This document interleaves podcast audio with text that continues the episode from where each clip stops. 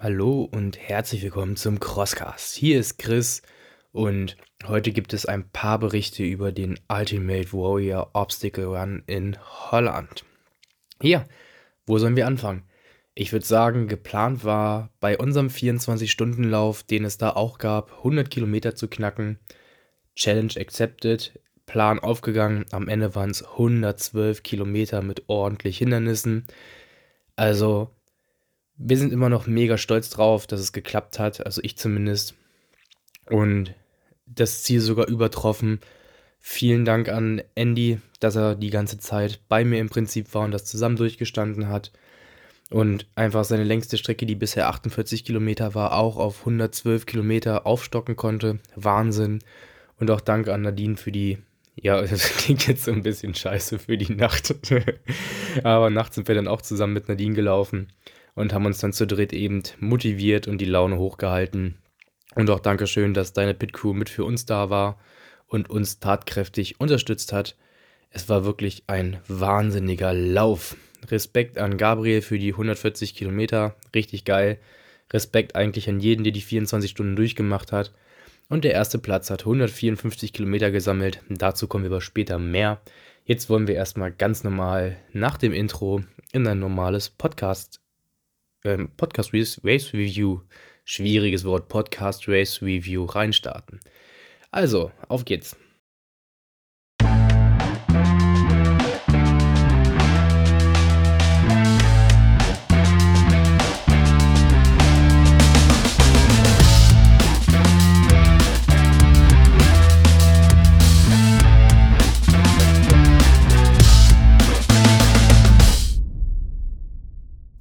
Ja, der Obstacle, äh, ja, der Obstacle Run, genau. Der Ultimate Warrior äh, Obstacle Run ist in Holland gewesen, näher gesagt in Besel laut Laufuhr. Ähm, es war ein, ich glaube, die Navigationsadresse war Reuwa. Ähm, ich hatte tatsächlich Probleme anzureisen, weil ich auf irgendeiner Internetseite eine Adresse, die für mich wie eine Navi-Adresse aussah, gefunden hatte. Und mitten auf der Autobahn in den Niederlanden hieß es dann, ja, sie haben ihr Ziel erreicht. Ich gucke links, ich gucke rechts, überall Autos. Nope, dachte ich mir, das kann ja nicht sein. Hab dann nochmal schnell eben Navi aufgemacht und dann die Straße, äh, das Reuver, Drakenreg eingegeben und bin dann tatsächlich endlich zum Laufgelände gekommen mit etwas Umwegen, aber ich war schon einen Tag vorher da. Ich habe mir am Freitag bereits die Startunterlagen abgeholt. Ähm, die 24er und die Ultras, glaube ich, auch, konnten sich eben am Tag vorher schon einmal das Gelände angucken. Auch schon die eine oder andere Sache, wenn sie denn wollten, am Race-Gelände abstellen. Oder ja, eben einfach nochmal ihre Startunterlagen abholen und dann wieder nach Hause fahren. Ähm, wenn mir das am Samstag passiert wäre, wäre natürlich reichlich uncool gewesen. Eine richtige E-Mail habe ich nicht bekommen, was das angeht. Ähm, ich weiß nicht, ob das bei anderen Teilnehmern so war, bei mir zumindest nicht. Aber am Ende habe ich den Weg dann doch gefunden. Das war ganz gut. Und habe dann ein Hotel in Mönchengladbach gehabt. Das waren ungefähr 35 Minuten. Und habe dann da eben genächtigt. Bin morgens dann wieder zurück nach Drakenrieg gefahren. Oder Drakenrieg, ich weiß nicht, wie man es ausspricht. Und dort war dann das Rennen. Parken war äh, ich wusste nicht, mir wurde im Nachhinein gesagt, angeblich kostenpflichtig. Ich habe dafür umsonst geparkt. Ähm, ist natürlich ärgerlich, wenn man sich vorab ein Parkticket kauft und dann kostet das nichts. Aber andererseits hätte ich jetzt den Veranstalter gelobt für kostenlose Parkplätze. Weiß man jetzt natürlich nicht. Ähm, von daher mein Lob an den Veranstalter für die kostenlosen Parkplätze. Dadurch, dass ich dann als 24-Stunden-Läufer früh gestartet bin, stand ich eben auch recht dicht am Gelände konnte dann ohne Probleme meine ganzen Taschen mit Verpflegung und Umziehklamotten und was weiß ich nicht, was da alles bei war, gefühlt der ganze Hausstand, eben mal schnell auf das Gelände bringen. Es gab für die 24-Stunden-Läufer ein Pitzelt, wo entsprechend das Ganze beheizt war für die Nacht und die Sachen abgestellt werden konnten. Insgesamt hat das Ganze am 23. und 24. Oktober stattgefunden. Es gab unterschiedliche Distanzen. Es gab am Samstag den 7, den 14, die 21 und die 28 Kilometer. Und am Sonntag gab es dann noch die äh, kleinen 3 und 5 Kilometer, glaube ich, für Family One. Ja, zu den Hindernissen. Das Ganze war von Urban Sky Obstacles äh, ja, unterstützt oder auf jeden Fall waren jede Menge Urban Sky Obstacles auf der Strecke. Wer schon öfters mal aus A gelaufen ist, kennt sie. Das sind extrem technische Hindernisse, sehr viele an der Zahl. Das hat natürlich am Tag vorher auch so zum einen oder anderen Nachdenken gebracht, so viele technische Hindernisse zu absolvieren. Über 24 Stunden wird bestimmt brutal. Und tatsächlich waren die meisten Hindernisse auch echt auf der 7 Kilometer Distanz. Klar hatten die anderen Distanzen auch Hindernisse, auch schwere Hindernisse, aber viele doch tatsächlich auf den letzten Metern der 7 Kilometer. Ich öffne jetzt hier einmal die Karte, was ihr nicht seht, damit ich einmal vorlesen kann, was für Hindernisse zum Beispiel auf der Strecke waren. Ähm, neben ganz normal, also es, was auf der 7 Kilometer war, würde ich gleich nochmal extra erzählen, was so die ganze Nacht auf einen zukam. Aber was jetzt nicht mit auf den 7 waren, damit ihr da ungefähr so eine Ahnung von habt. Ähm, die Gibbons waren auf der Strecke, Pegboot waren auf der Strecke, Snake war auf der Strecke, Weaver war auf der Strecke. Dann verschiedene Crawls, den Berg hoch, den Berg runter. Ähm, ein Hindernis, wo man den Judogurt, den man bekommen hat, da kann ich gleich noch was zu erzählen, über einen Stamm schmeißen musste und damit rüberspringen über den Stamm. Dipwalk, verschiedene Carries und Crawls. Ähm, über Bunker musste man hoch und runter gehen. Ja, das waren so die Hindernisse auf den 28 und 21 Kilometern. Unterschieden haben die 28 und 21 sich tatsächlich nur von einem Hindernis. Ähm, äh, von drei Hindernissen. Das heißt, 28 hatte sieben Kilometer mehr Laufstrecke, aber entsprechend nur drei Hindernisse mehr.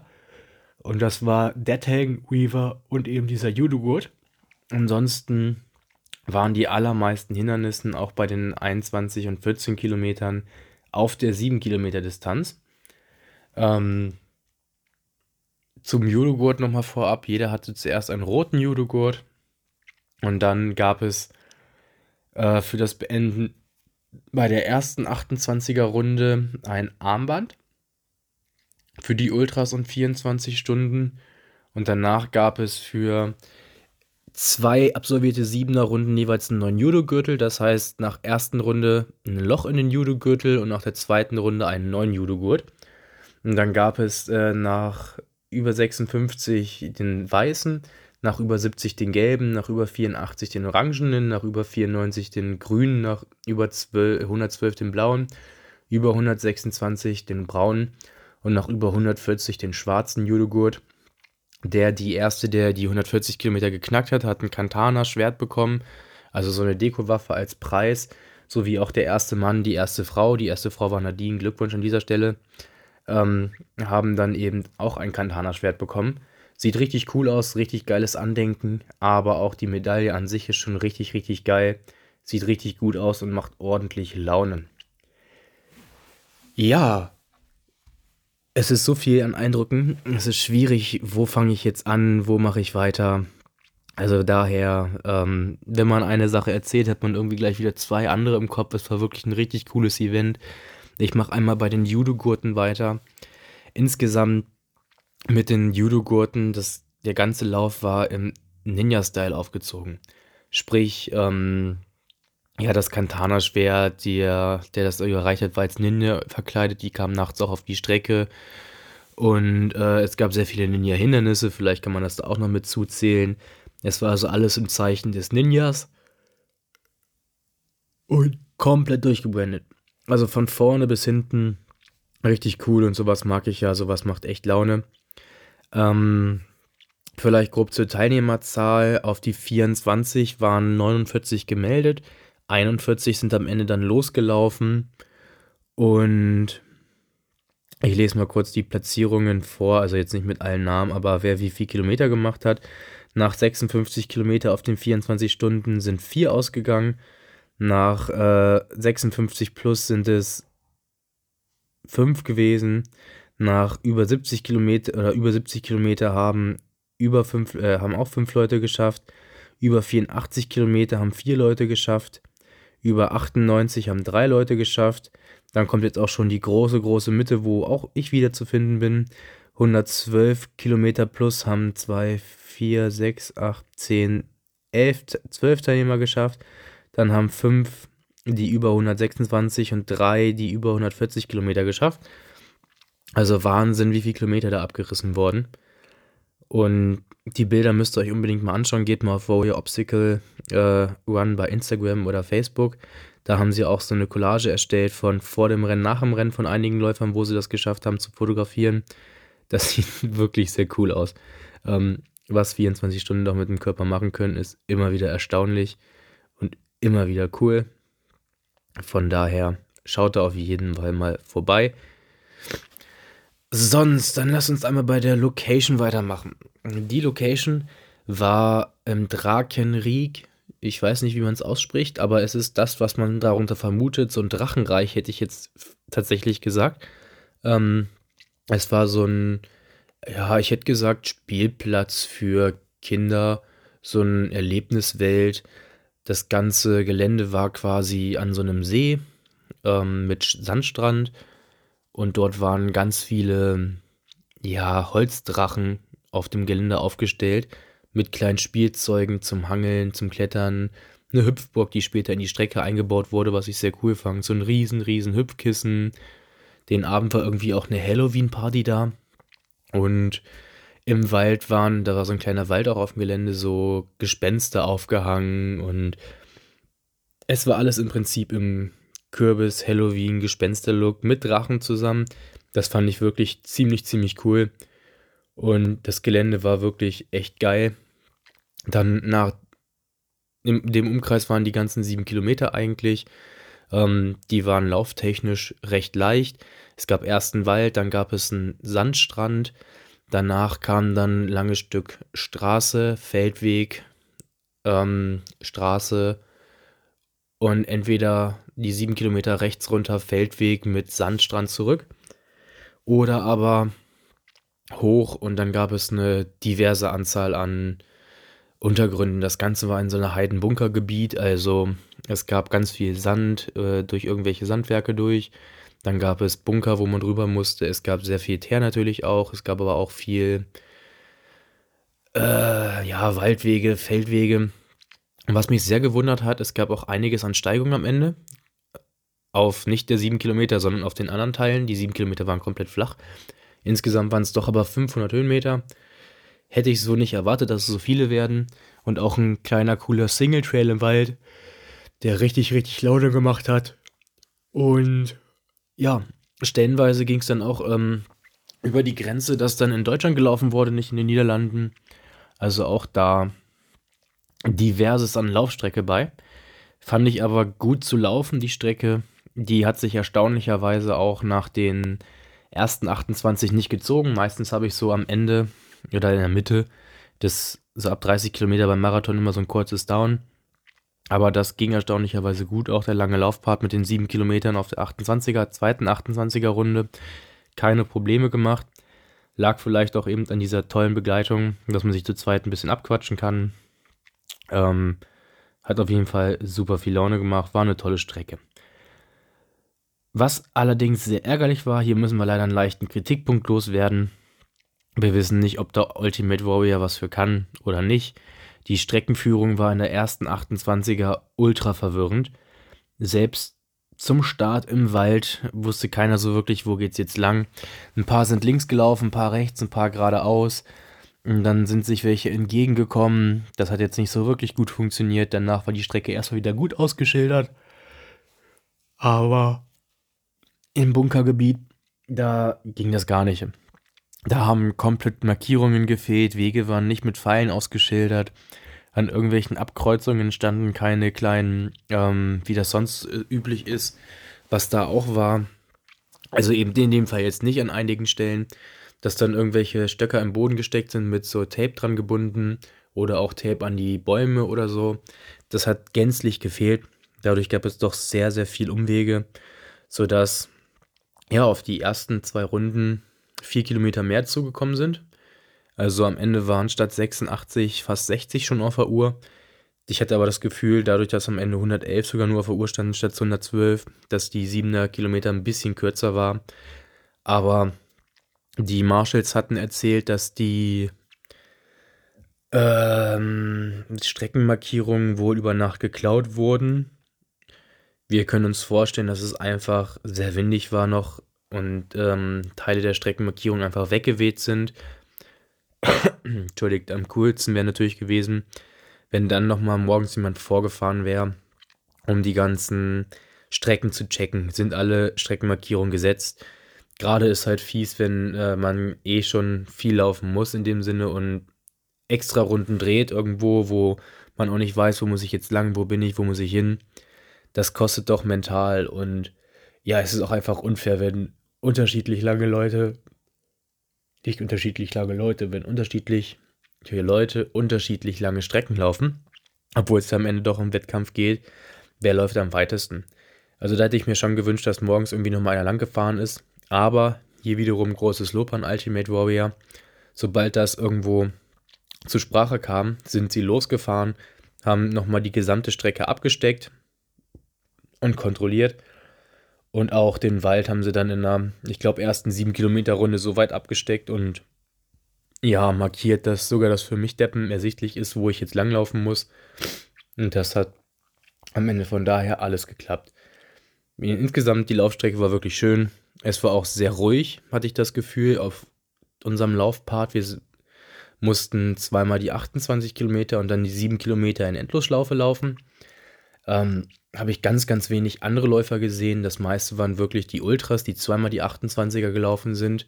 Oder halt, ja, die 24-Stunden-Läufer, die zweimal die 28 und dann die 7 Kilometer gelaufen sind. Die Ultras hatten orangene Weste, ähnlich wie beim Strong Viking.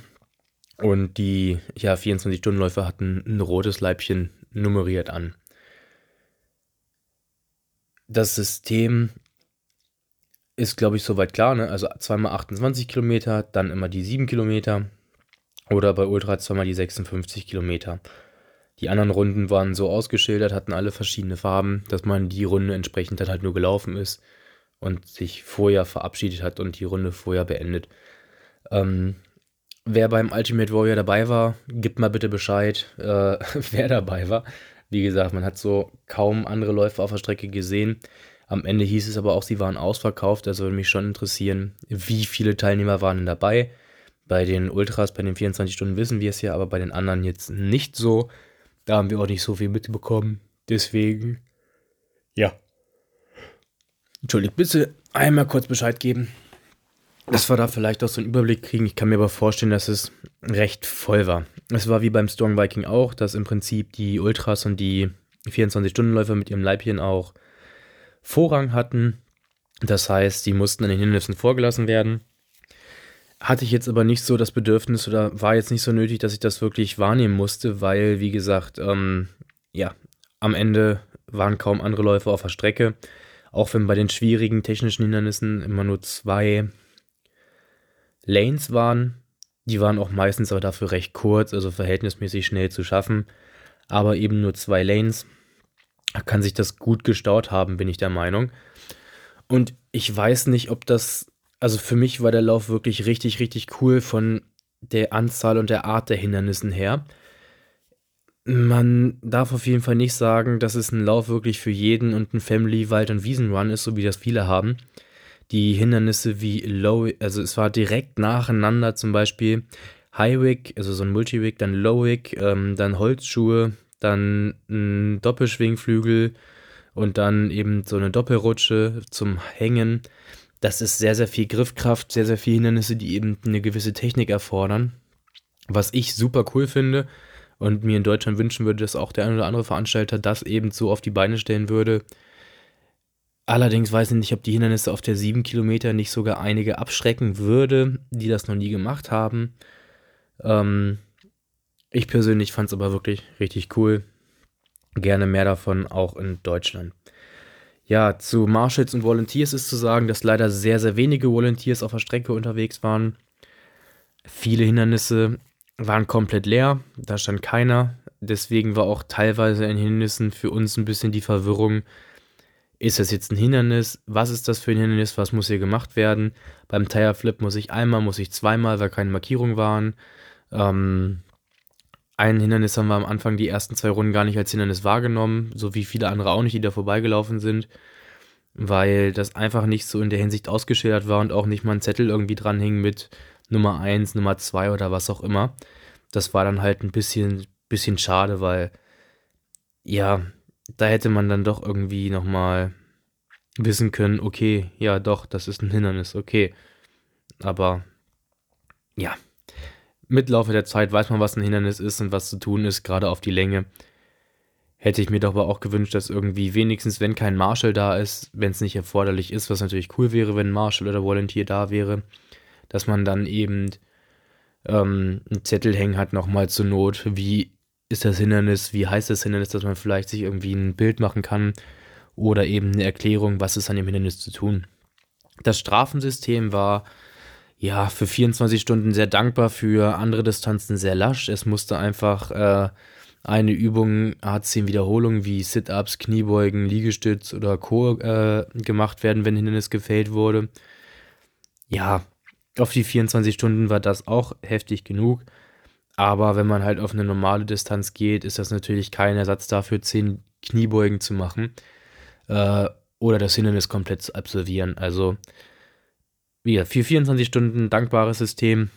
Für kürzere Hindernisläufe oder für kürzere Strecken müsste man sich da vielleicht einen Gedanken machen. Wollen wir das nicht ein bisschen anders handeln oder wollen wir das wirklich auch so mit diesem System belassen? Gut, dann zum Thema Verpflegung. Es war sehr, es war als warmes und kaltes Buffet angekündigt. Rausgestellt hat sich das Ganze dann im Pitzelt für die 24-Stunden-Läufer als Energy Drinks mit Eiweißriegeln. Zwischendurch gab es auch mal was Warmes mit, äh, ich glaube, Reis und irgendwelchen China-Food oder ähnliches. Also es gab definitiv Essen. Was ich sehr cool fand, irgendwo mitten auf der Strecke wurde einem einfach random zwei Essstäbchen in die Hand gedrückt. Und an einer Station recht dicht am Ziel ähm, gab es dann zwei riesige Bottiche, wo gebratene Nudeln drin sind. Und man konnte sich dann eben mit diesen Stäbchen in so einen Pappbecher dann äh, Nudeln reinfüllen und die dann essen. Das war super lecker und sehr, sehr notwendig. Also wirklich cool. Das fand ich echt nice, auch mit den Stäbchen, vor allem, weil die es nicht wirklich gesagt wurde, wofür sind jetzt diese Essstäbchen da. Wir sind die ganze 28er zu Ende gelaufen und haben darüber diskutiert, wo brauchen wir jetzt diese Stäbchen? Sollen wir damit Packbot machen oder wofür brauchen wir die? Wird man gefragt, wann man die Stäbchen bekommen hat. Muss man damit irgendein Balance-Hindernis machen, irgendwas rübertragen irgendwo? Und die hat auch kaum einer irgendwie richtig weggesteckt in den Rucksack oder so. Sondern hatte die ganze Zeit die Stäbchen entweder in der Hand oder irgendwo hingesteckt am Rucksack einer Weste, dass sie schnell erreichbar waren, weil man irgendwie das Gefühl hatte, brauche ich die jetzt? Sind die jetzt notwendig oder nicht? Das war schon ziemlich witzig, wenn man das auch hätte besser kommunizieren können oder die Stäbchen einfach dahin stellen, wo sie hingehören, zum Essensstand. Aber es war schon ein Thema, das man sich, an dem man sich sehr, sehr lange aufhalten konnte beim Unterhalten. Nachts waren weniger Marshalls auf der Strecke, mm, wo dann auch wirklich auf Vertrauensbasis gearbeitet wurde bei ähm, den Hindernissen die Strafen sind jetzt nicht wirklich sonderlich schwer. Und wer 24 Stunden sich anmeldet und läuft, der nimmt das in der Regel auch ernst. Klar hört man hier und wieder davon, ähm, der hat irgendwo abgekürzt. Uns wurde auch vorgeworfen, wir hätten Hindernisse regelmäßig geskippt und keine Strafen gemacht. Was halt so nicht stimmt. Also, wir haben unsere Strafen immer gemacht. Das gehört sich einfach. Da sind wir auch Fan von, dass das eben absolviert wird. Das gehört sich nun mal einfach so. Und gerade 10 Sit-Ups oder Kniebeugen oder was auch immer sind eben keine Strafen. Und ja, technische Hindernisse die ganze Nacht durch waren an vielen Hindernissen schwierig, auch wenn einige wenige Hindernisse wirklich immer absolviert werden konnten. Aber einige waren einfach aufgrund des Wassers irgendwann auch nicht machbar. Also Wassers, was durch die Kälte der Temperatur irgendwann niederschlägt. Und da hat man dann halt eben seine Strafen gemacht und ist dann weitergelaufen. Aber wenn man das Ganze als Wettkampf sehen würde, müsste man natürlich dann an jedem Hindernis irgendwie einen Marshall abstellen über Nacht, was natürlich sehr kalt werden kann, sehr viel Aufwand macht. Ähm, so wurde es halt nicht kontrolliert. Es gäbe auch die Möglichkeit, an der Strecke hätte man abkürzen können. Äh, und das ist ein ganz schönes Stück, aber ich kann mir nicht vorstellen, dass hier irgendwo systematisch jemand die Hindernisse regelmäßig geskippt hat ohne Strafen oder regelmäßig irgendwo abgekürzt hat. Das wäre eigentlich auch aufgefallen im Ziel, wenn jemand unverhältnismäßig schnell da war. Aber wie gesagt, hören tut man das natürlich immer auf der Strecke. Kann natürlich auch sein, dass ein oder andere das gemacht hat. Unterstellen wollen wir aber erstmal, dass bei 24 Stunden das doch regelmäßig eingehalten wurde und ernst genommen wurde mit den Strafen. So. Dann, was haben wir denn noch auf dem Punkt? Wo können wir noch drüber reden? Das Pitzelt war warm beheizt und hatte genug Platz. Das war echt cool. Beim Reingehen, also die Runde wurde am Pitzelt beendet. Da wurde dann der Judogürtel getauscht oder abgestanzt. Und von da aus ging es dann auch eben neu in die nächste Runde. Der Start, würde ich sagen, können wir nochmal drüber reden. Das war wirklich ein cooler, emotionaler Start. Und zwar war das Ganze, da war so, eine, so ein Mini-Loop, so ein ganz kleiner Kreis Hochbahn von diesem, ja, Vergnügungspark war es ja nicht, aber von diesem Drakenrieg, sagen wir es mal so. Und das war dann einmal komplett abgezäunt. Vorne war die Wand auch zugestellt mit Zäunen. Und dann gab es eben die Ansage, die Erklärung, wie läuft das Rennen ab. Teils auf Holländisch, was man ja eigentlich verstehen kann, wenn man sich konzentriert und zuhört, finde ich. Ähm, teils auch auf einmal auf Englisch, sätzeweise, aber auch nicht wieder alles auf Englisch übersetzt. Also es war schon sehr merkwürdig.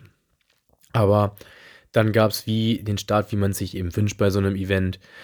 Pyrotechnik, da gab es Bengalos, da gab es dann rote Rauchbomben, alles in diesem kleinen Kessel.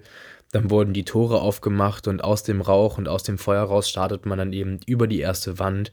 Und das war schon ziemlich cool, ziemlich emotional.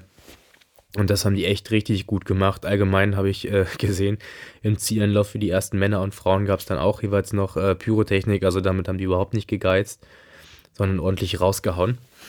Wenn wir jetzt schon am Start sind, können wir einmal die 7 Kilometer Runde zusammen durchgehen. Was hat einen auf die 7 Kilometer erwartet über die ganze Nacht oder wenn man eben nur auf 7 gestartet ist? Es ging los eben über diese Wand. Danach gab es erstmal einen ziemlich, ziemlich, ziemlich flachen Crawl. Mit Rucksack auf echt eigentlich nicht mehr möglich. Über Nacht auch äh, am nächsten Morgen zunehmend schwerer. Danach gab es direkt erstmal einen Rope Climb. Ähm, der war recht niedrig. Das konnte man recht schnell absolvieren. Das Seil war sehr, sehr fest, also ein Fußschluss war tatsächlich nicht so geil möglich. Man konnte aber mit den Füßen sich recht gut festgreifen.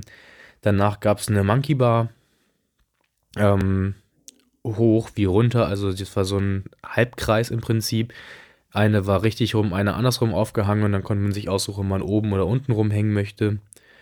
Ähm, danach durfte man nochmal kriechen im Wald. Erste Runde nicht so geil, wegen viel Zeug auf dem Boden zunehmend besser. Ähm, danach gab es eine Wand, die wir sind der Meinung abgesperrt war irgendwann, weil da so ein Riesenkreuz aus äh, Absperrband irgendwann vor war, aber die Strecke nicht geändert, also die hätte trotzdem über die Wand geführt, also war ein bisschen merkwürdig. Ähm, anschließend nach dem Wald gab es eben oder im Wald noch so einen Sandbag Carry. Der Sandsack war sehr, sehr leicht, was sehr angenehm war.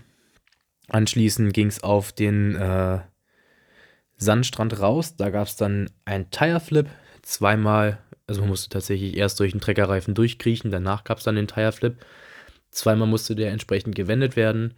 Wir haben uns dann eine coole neue Technik abgeguckt, dass man sich in den Reifen reinstellt und den hochzieht. Das geht wesentlich, wesentlich leichter, als wenn man den von außen umkippen muss.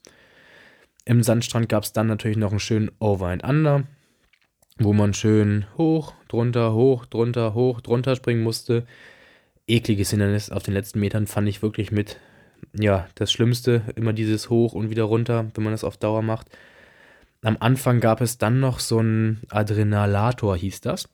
Das war auch so eine Hüpfburg, wo Laufbänder waren, auf einer schrägen Kante, ähnlich wie bei Pyramid Scheme oder Brother Hill oder wie auch immer.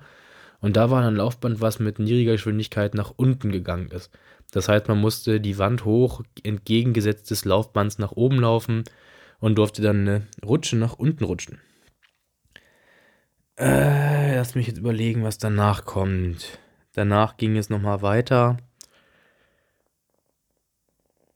Wasser gab es nicht, man musste nur einmal mit dem Fuß rein in den kleinen See, man konnte ihn aber größtenteils umlaufen. Dann ging es die Kurve rum und dann gab es den Swing Over. Da war dann so ein Graben, zwei Seile rübergespannt und man musste sich das Seil rausziehen, äh, festhalten, rüberschwingen. Man kennt es, denke ich mal.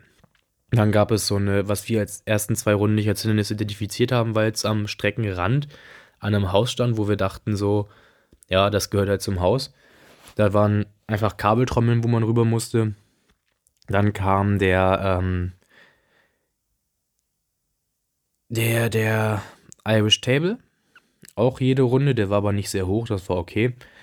Im Anschluss die äh, Carry mit einem Straßenschild. Man musste auch nur eins nehmen, also diese Füße.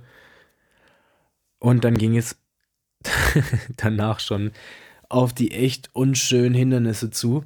Denn danach gab es so eine äh, Art Olympus, also so eine halb schräg, recht schräge Wand, wo dann ähm, diverse Klettergriffe dran hingen auf glattem Holz. Ähm, Olympus kennt ihr von Spartan Race, das ist eben so eine traverse Wand mit diversen Griffen, einfach wo man rüber muss, am Ende die Glocke hauen. Glocken gab es übrigens an manchen Hindernissen, an manchen nicht. Das fand ich auch mega strange und die Glocken hingen immer scheiße. Die haben sich immer mal rumgewickelt, sind verrutscht und das war echt nicht cool mit den Glocken. Ähm, und diese traverse Wand war auf jeden Fall auch von Runde zu Runde schwerer, weil sie einfach nasser und nasser und nasser und glatter wurde. Echt uncool. Ähm, und dann kamen eben die spaßigen Hindernisse. Erst kam das Wheel of Steel. Ähm, das ist dieses Stahlrad auf zwei Schienen, wo man dann sich eben äh, hochziehen muss und das Rad dadurch fortbewegen rüber. Dann gab es die Spinners, das waren drei oder vier, ich glaube vier große Stahlreifen, an denen man sich rüberhangeln musste, die sich so seitlich gedreht haben. Ähm, danach gab es dann eben Ringe zum Rüberhangeln. Die haben jede Runde geklappt, das war jetzt kein Problem. Danach musste man so ein ähm, so eine große Gummifußmatte ziehen hinter sich her. Danach ging es dann über Heuballen an äh, das nächste Hindernis. Das war im Prinzip Deadwingers. Also es war so ein, ja, leicht, leicht umgedrehtes U-förmiges äh, Gebilde mit links und rechts jeweils rausstehenden äh, Stäben, wo man sich mit zwei Ringen rüberhangeln musste indem man die Ringe immer wieder weiter vorne einhakt. Das hat auch jede Runde echt geklappt. Erstaunlich. Also alles, was mit Ringe war, war wirklich richtig geil. Das hat echt geklappt. Danach ging es dann in ähm, das Gelände wieder rein. Dort war dann das erste Hindernis lange Zeit. Nachts wurde sie endlich abgebaut. Sie war echt nervig irgendwann. Die Hüpfburg. Ähm, bei der Hüpfburg musste man erst durch so einen engen Gummitunnel durchkriechen. Danach ist man in so einen Turm reingekrochen. Und in dem Turm waren locker gespannte Bänder, die im Prinzip ein Netz bilden. Äh, man konnte aber das Netz so weit auseinanderschieben, dass man sich da durchdrücken kann. Und musste sich im Prinzip immer ein Loch machen, durch das Loch durch, in drei oder vier Ebenen nach oben. Hatte dann ähm, eine Monkey Bar in, dem, in der Hüftburg. Dann hatte man die Wahl zwischen einem Balance oder einer äh, Trapezschwung. Und am Ende ging es dann eine Rutsche wieder nach unten. Dann gab es ähm, Over the Beam, also ein Holzblock mit Seilen dran, wo man sich eben das Seil hoch über das Holzstück rüber und dann auf der anderen Seite wieder runter. War zum Glück nach, ich glaube, drei Runden gesperrt. Dann ging es zum High-Rig, also Multi-Rig diverse Griffe, die Ringe so gesetzt, dass man andere Griffe nehmen musste. Hat auch lange Zeit gut geklappt, aber gegen Ende hin nicht mehr. Da waren die Hände einfach durch. Dann gab es einen Low-Hick. Dann kamen Holzschuhe, also so Holzklocks an, ich glaube sechs Stück waren es, also drei pro Seite. Die waren echt scharfkantig an den Fingern.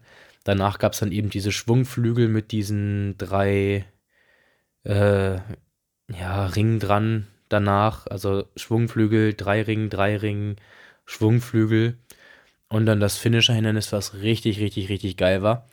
Ähm, eine doppelte Ringrutsche im Prinzip, das heißt, man ist auf dem Podest geklettert, hatte dann einen Ring, an dem man eine Stange runtergerutscht ist, so halb schräg lang.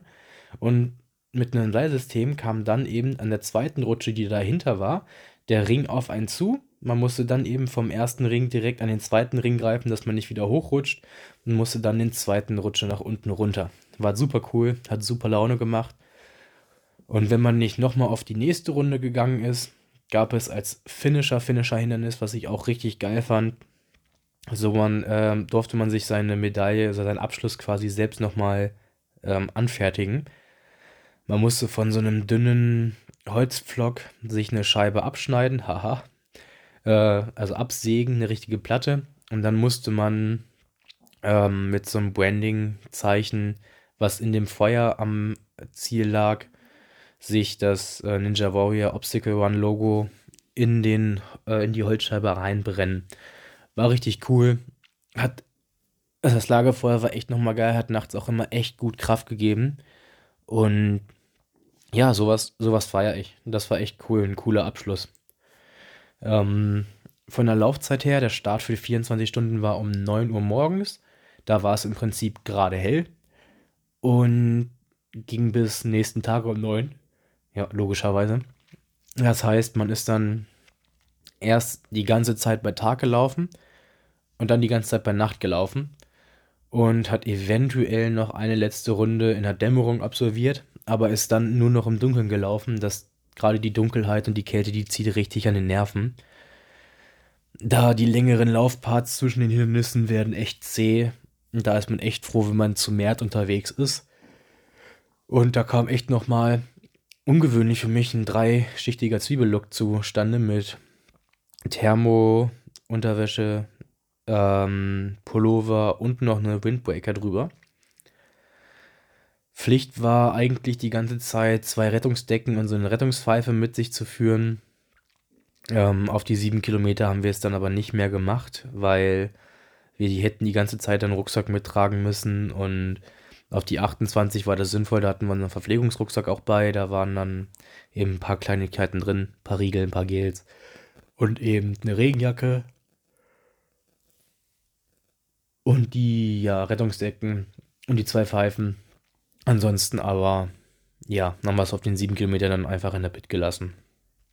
Ähm, die Volunteers nochmal riesen, riesen Dankeschön, auch wenn es wenige waren.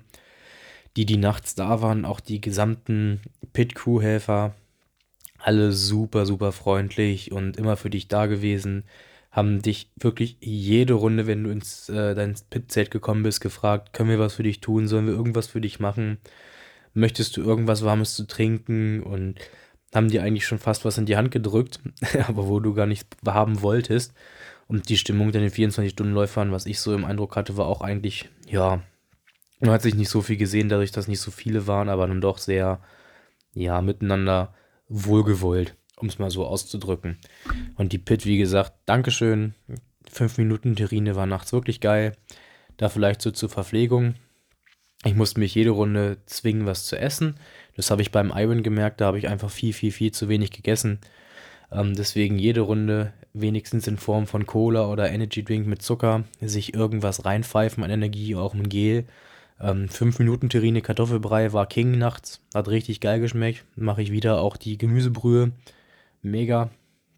Gemüsebrühe hatten wir ja auch schon beim äh, World's Toughest. Das ist definitiv super, super zu empfehlen zum Aufkochen.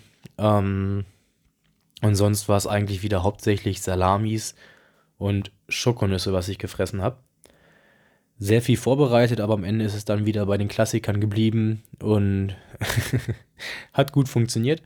Krämpfe gab es einmal gegen Ende hin kurzen Anflug, aber keine Krämpfe. Blasen zwei, drei Stück, also hält sich echt in Grenzen. Krafttechnisch, ausdauertechnisch, bis auf irgendwann schmerzende Hände durch die ganzen Hindernisse, richtig gut gewesen. Also es war nicht so ein großer Kampf wie vermutet und deswegen wurde natürlich am Ende auch noch was draufgelegt. Das war echt cool. Der Lauf ist auf jeden Fall zu empfehlen, auch wer nur bisher Ultra-Erfahrung hat und mal einen 24-Stunden-Lauf machen möchte. Lohnt sich definitiv bei dem Lauf. Sehr einfache Strecke, verhältnismäßig einfach. Klar, ne, über 24 Stunden wird alles ein bisschen schwieriger. Ähm, und wer mal ordentlich Hindernisse ballern möchte, auch dem seien die äh, der Ultimate Warrior Obstacle Run auf jeden Fall ja, ans Herz gelegt. geht da auf jeden Fall mal hin. Es lohnt sich. Ich bin jetzt noch einmal überlegen, ob irgendwas äh, vergessen wurde. Ich glaube, ich habe jetzt alles erwähnt. Falls noch irgendwelche Fragen offen sind, schreibt uns gerne bei Instagram, Team Chriscross, Facebook, Team Chriscross oder äh, eine Mail an info.teamchriscross.de und wir beantworten gerne nochmal nächsten Fragen in einem weiteren Podcast. Ich schaue nochmal kurz in den Fragensticker rein, da kamen aber kaum Fragen äh, zu dem Event, was denn entsprechend für Fragen aufgetaucht sind. Wie gesagt, Verpflegung hat besser geklappt. Ähm, Essen hat gut geklappt. Dann erstaunlicherweise war ordentlich Kraft da. Der Lauf war richtig, richtig gut. Und ich musste Andy allerdings am Anfang mal ein bisschen bremsen, wenn es dann doch mal bergauf ging oder durch Sand.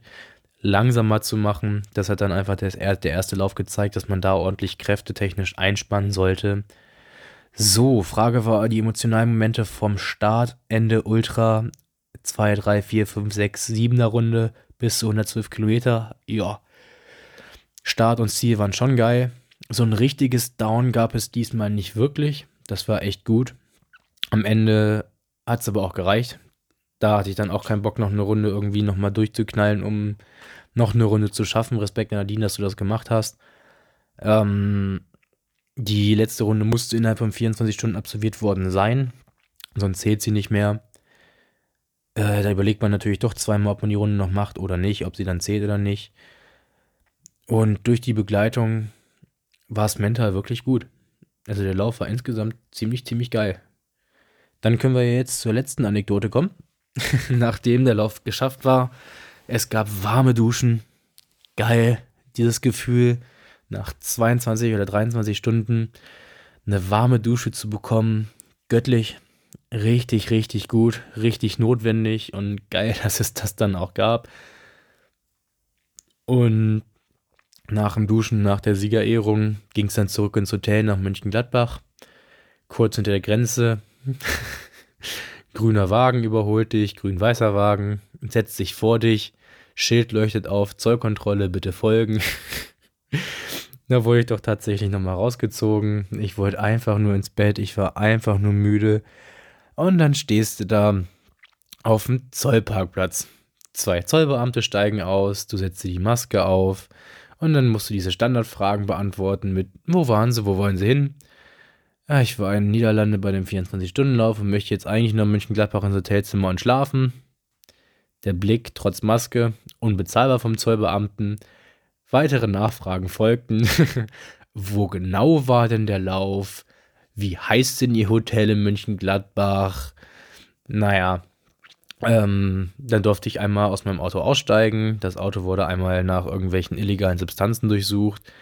Ich finde, wer mir nicht glauben will, dass ich bei einem 24-Stunden-Lauf war, der hat es auch verdient, in meinen eklig stinkenden, dreckigen, widerlichen Sachen rumzuwühlen. Naja, nach ein, zwei Minuten war denen eigentlich klar, dass das wirklich nur eklige Sportsachen sind und irgendwelche Junkfood-Sachen für den Lauf. Und dann konnte ich wieder auf die Autobahn fahren, ab ins Hotelzimmer und habe dann weiter gepennt. Ähm, wo ich dann kurz wach war, dachte ich, ich sterbe. Ich konnte nicht auf den Beinen stehen. Es war wirklich alles schlimm. Ich habe mir dann was zu essen bestellt. Ich hatte null Hunger. Ich musste mir wirklich was runterwürgen. Ähm, Montag früh war ich früh wach. Hab dann im Prinzip ja nochmal von 12 Uhr mittags bis nächsten Morgen um fünf gepennt. Also von daher, klar, war ich dann okay wach. Ja, dann war alles wieder gut. Bisschen die Waden habe ich gemerkt. Die merke ich jetzt immer noch. Ich bin immer noch tierisch müde irgendwie. Der Schlafrhythmus hat sich ein bisschen auseinander zerlegt. Aber ansonsten freue ich mich, nächste Woche wieder vernünftig ein bisschen an den Start zu gehen mit Training. Locker Fahrradfahren habe ich schon einmal gemacht. Habe ich dann den nächsten Tag nochmal gelassen. Werde ich heute wieder machen. Und ab nächste Woche geht es dann auch mal wieder versuchen, nach nicht nur Wandern, sondern auch mal wieder eine kleine Runde zu joggen oder so. Schauen wir mal.